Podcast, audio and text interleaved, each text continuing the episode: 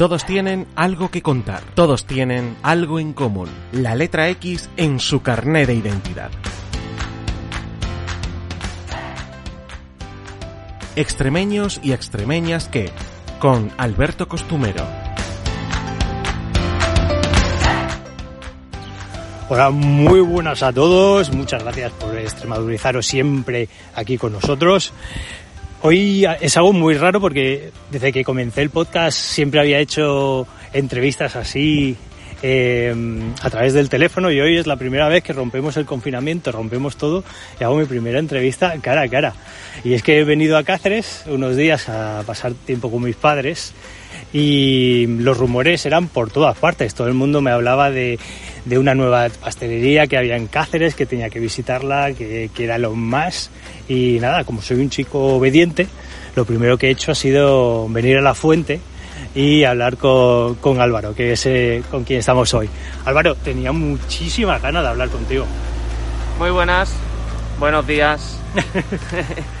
que nada, eh, Álvaro, en el momento de la pandemia fuiste de los valientes y dijiste, es ahora el momento. Exactamente, así fue. Justamente en el momento de la pandemia fue cuando me, me lancé. Después de la pandemia mmm, fue el momento en el que decidí, decidí emprender y decidí montar mi propia empresa. Viendo así un poquito tu biografía, veo que has estudiado en el Basque Culinary Center. Genial. Has estado con Albert Adrià Sí. y nada más y nada menos que has trabajado con Toño en Atrio. Sí, claro. claro Bueno, sí. pedazo de currículum. Sí, bueno, mm, me hubiese gustado que hubiese sido más extenso, pero la verdad es que en el tiempo que he estado he tenido buena trayectoria, he tenido suerte de principalmente de empezar estudiando en el Basque Culinary y luego de encontrarme con gente en Barcelona como bueno mm, como Albert Adrià que me acogiera en su restaurante en Tickets y aprender de la mano de David Hill y de Alfredo Machado que han sido mis dos mentores principales, vamos, han sido las dos personas de las cuales he aprendido más y luego también tocar algunos, algunos temas de Dulcilandia, como yo digo, con Ferran Adrià. O sea que luego un tiempito aquí con, con Atrio, con Toño y con José, que también ha sido positivo, evidentemente, hasta que me he lanzado yo mismo, por mi cuenta. Te comentaba antes, eh, comenzaste en plena pandemia, un poco locura, que solo una persona súper joven puede hacer, pero también es un poco locura hacerlo en una ciudad tan tradicional como es Cáceres, es decir, Cáceres hay cinco pastelerías que son las de siempre y vas tú y dices, pues ahora yo vengo y hago algo diferente. Exactamente, fue. Aparte, me decían que, que la Avenida Virgen de la Montaña, en el número 15, que cómo iba a hacer eh, una pastelería si había otra al lado. Y yo lo que decía es que era totalmente diferente y que no iba a tener relación a lo que había a lo que había en Cáceres era un poco romper las reglas no que es básicamente lo que me define también a mí romper un poco las reglas con, con lo, con lo tradicional Eso está muy bien. Oye Álvaro, así yéndonos un poco al pasado, ¿tú recuerdas, porque eres de Cáceres de toda la vida, Sí. el primer pastel que tú probaste de pequeño? ¿En Pues- un cumpleaños quizás? Pues creo que no fue en cumpleaños, era con mi abuelo que veníamos siempre a una pastelería muy chiquitita que había en la Cruz de los Caídos y me compraba la rosca de Málaga.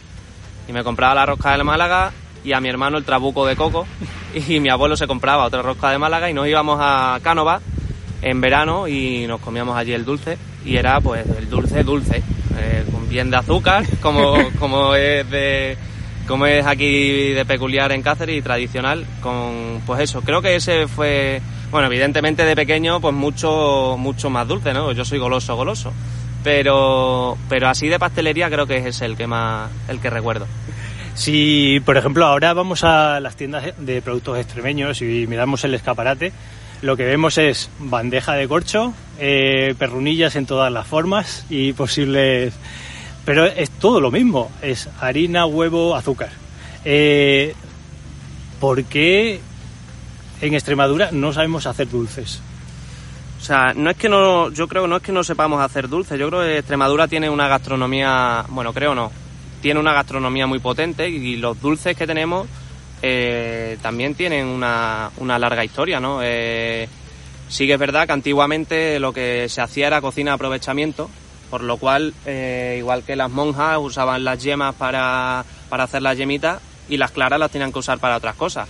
eh, en Extremadura no había mucho, no, no hemos sido una tierra rica, justamente, precisamente no nos conocen por eso. Entonces se usaban pues productos del campo, huevo, harina, azúcar y se hacían con manteca de cerdo, que es lo que principalmente tenemos, las perrunillas, los mantecaos, por eso son así y eso es la tradición. Al final la tradición creo que no se debería perder. O sea, siempre tiene que seguir existiendo esas tienditas en las que te vendan las perrunillas o, tu abuela, ¿no? Como mi abuela que siempre hace las perrunillas y te, los coquillos, las floretas, son para mí eso es, imprescindible. Sí, pero le podemos dar un, toquecillo, ¿no? Sí. Eh, que eso, hace, eso es algo que, por ejemplo, en Atrio saben hacer muy bien. Sí, sí, sí, se le da un toque. Yo, por ejemplo, en el TCG con Terracota Mérida hice una vajilla y lo que hicimos es un menú, ¿vale? De la tierra, en el que, por ejemplo, los postres, eh, los petit four para el café eran diferentes versiones de lo que tenemos aquí, los buñuelos, las perronillas, las floretas, pero da una vuelta y llevado a la alta cocina, por así decirlo. Sí que es verdad que no lo venderías al uso como se vende una perronilla, pero se puede dar un montón de vueltas o como nosotros hacemos en nuestra tienda, pues con esas perrunillas que elaboramos, pues puedes hacer otro tipo de dulce. Puedes hacer un cake away como tenemos nosotros los vasitos y haces un cake away que te recuerda a las perrunillas que se comen en Extremadura. O sea, se puede hacer una reinterpretación de la tradición siempre. Fantástico. Y, por ejemplo, algo que me ha sorprendido a mí, eh, ¿qué tenemos en contra del chocolate? ¿Por qué no hay dulces en Extremadura con chocolate? Pues principalmente el calor.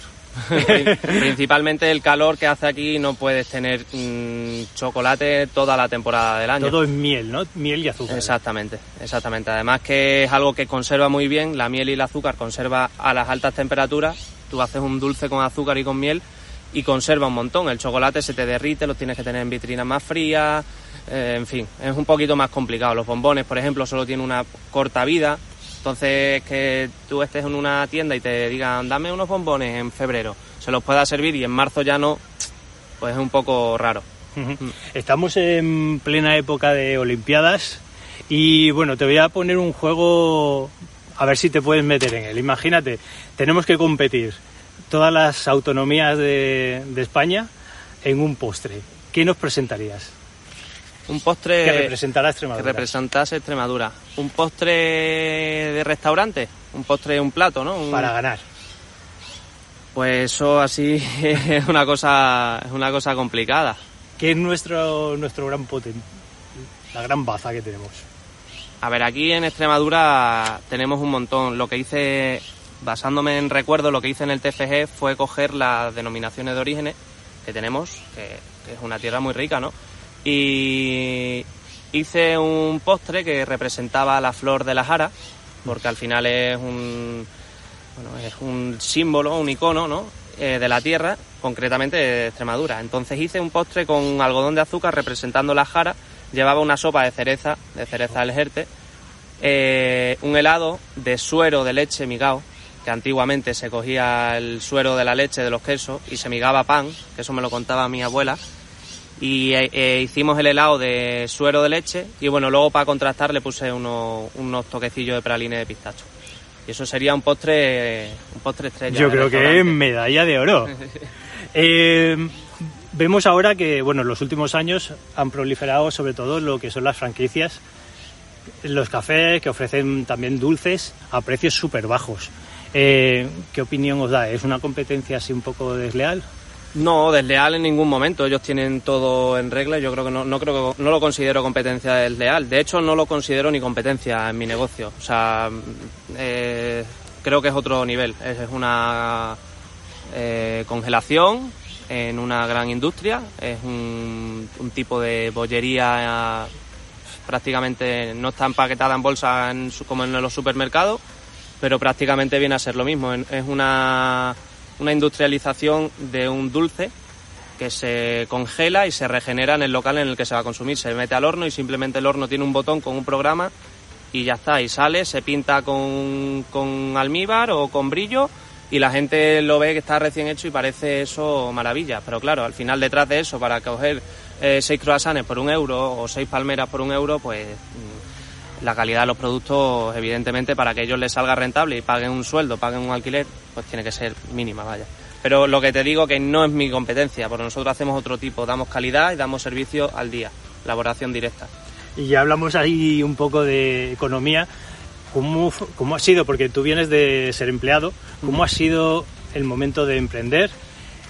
Todo ese papeleo, eh, ¿lo ponen difícil o, actualmente es mucho más fácil? Aquí en Cáceres, por desgracia, y me da pena porque yo soy cacereño de toda la vida y me gusta mucho mi ciudad, por desgracia es una ciudad en la que el ayuntamiento te lo pone muy, muy, muy, muy complicado. O sea, creo que es la ciudad, bueno, mm, conociendo a gente de fuera, creo que es la ciudad, una de las ciudades en la que más complicado te lo ponen de cara a montar tu propia empresa, a intentar, intentar dar a Cáceres encima, que es una ciudad que, mm, que, creo que tiene muchas cosas por venir y está una persona con 23 años que intente tirar para adelante, poner un negocio, dar vida, dar mm, oportunidades de trabajo, mm, cosas distintas, te lo pone muy, muy difícil. A día de hoy sigo intentando lidiar con el ayuntamiento con temas... Arroba Luis Salaya. exactamente, exactamente. Sigo intentando con con papeleos, he tenido un montón de papeleos. Eh, no, no, es fácil, es verdad que eso ya lo cuentas con ellos, pero bueno, aún así, si te lo ponen un poquito más difícil, yo agradecería que lo pusieran más fáciles, sobre todo a los nuevos emprendedores. Pues desde aquí lanzamos nuestro mensaje, por favor, poner las cosillas un poquito más fáciles a los jóvenes. Eh, ahora que comenzáis, ¿cómo lleváis las redes sociales? Por ejemplo, ¿cuál es la que tú, por ejemplo, dices es la más potente para mi negocio? Eh, en nuestro caso es Instagram. Es la que más, la una, que mejor funciona. Una imagen vale mil que sí. vale más que mil palabras. Exactamente. ¿no? La que más funciona es Instagram. Y, y, luego Facebook estamos empezando a moverla porque también tiene un, un, rango de edad un poquito más alto que nos viene bien. Y, y evidentemente Google, las redes sociales, o sea, página web, bueno, eh, si miramos en Google, vuestras reseñas son como si las hubierais escrito vosotros, sí. vamos, cinco estrellas. Sí, casi, casi. No sé ahora en cuánto estábamos, pero la verdad es que la gente está muy satisfecha. Algunas críticas un poco un poco críticas, nunca mejor dicho, que no son constructivas, pero bueno, hay que, hay que estar a todo, hay que estar a todo. Y bueno, ya terminamos, que te tienes que ir. eh, ¿Qué planes tienes? Ya en un futuro trabajar, trabajar, trabajar. Trabajar, evidentemente, y seguir creciendo. Y bueno, mm, de momento va a ser en mi ciudad, pero me gustaría dar más. Bueno, bueno. Me gustaría dar más, sí. Entonces, todo aquel que venga a Cáceres, ¿dónde tiene que ir? Pues yo, de... yo, Avenida La Montaña número 15, pero vamos, que puede, eh, en mi casa tiene las puertas abiertas, pero puede estar en cualquier otro sitio, que hay muchos sitios maravillosos en Cáceres. Álvaro, muchísimas gracias. Eh, yo me llevo unos cuantos rollos de canela. Eh, sí, aquí en Cáceres, a ver qué tal están. Y a todos los que nos escucháis, muchísimas gracias. Ya sabéis que más información tenéis en el blog, en extremadurate.es. Y que un abrazo a todos. Muchas gracias.